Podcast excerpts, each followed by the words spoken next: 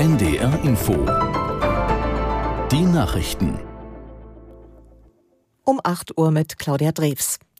Der Deutsche Bauernverband hat sich klar von rechten Gruppierungen distanziert. Verbandspräsident Ruckwied erklärte deren Teilnahme an den geplanten Protesten von Landwirten für unerwünscht. Aus der NDR Nachrichtenredaktion Gisela Former.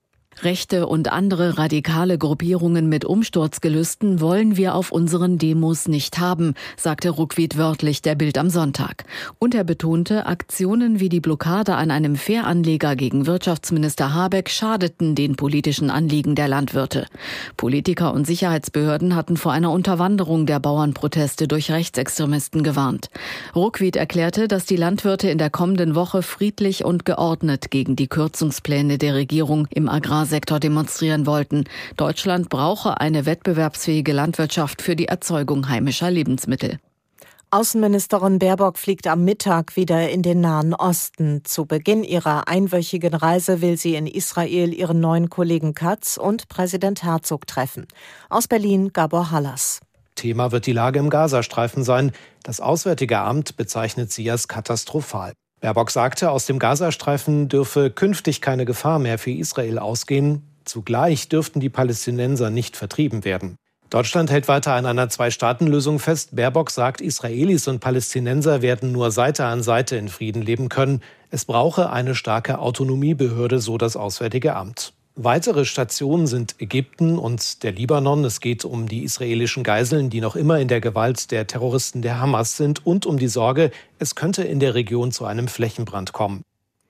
Der Umgang mit Antisemitismus ist eines der Themen, über die die CSU-Bundestags Bundestagsabgeordneten heute auf ihrer Winterklausur beraten wollen.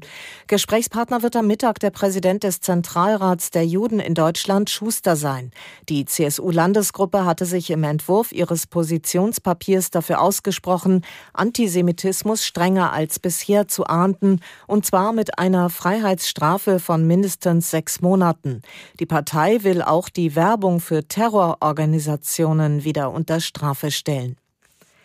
In Los Angeles werden in der kommenden Nacht die Golden Globes für die besten Filme und Serien verliehen. Die Golden Globes geben oft einen Hinweis darauf, welche Produktionen auch Chancen auf einen Oscar haben. Aus Los Angeles, Katharina Wilhelm.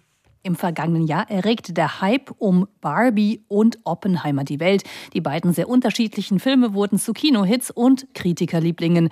Barbie führt nun die Golden Globes mit neuen Nominierungen an, unter anderem als bester Film. Die deutsche Schauspielerin Sandra Hüller ist ebenfalls bei den Golden Globes vertreten. Als beste Darstellerin wurde sie für Anatomie eines Falls nominiert.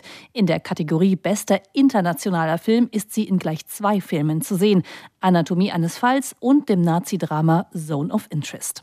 Sollte Hüller gewinnen, wäre sie die erste deutsche Schauspielerin, die einen Golden Globe als Darstellerin mit nach Hause nehmen kann. Das waren die Nachrichten. Das Wetter in Norddeutschland von der Ostsee her und im niedersächsischen Bergland Schneeschauer, im äußersten Norden teils länger sonnig, an der See starke Windböen, Höchstwerte minus drei bis plus ein Grad.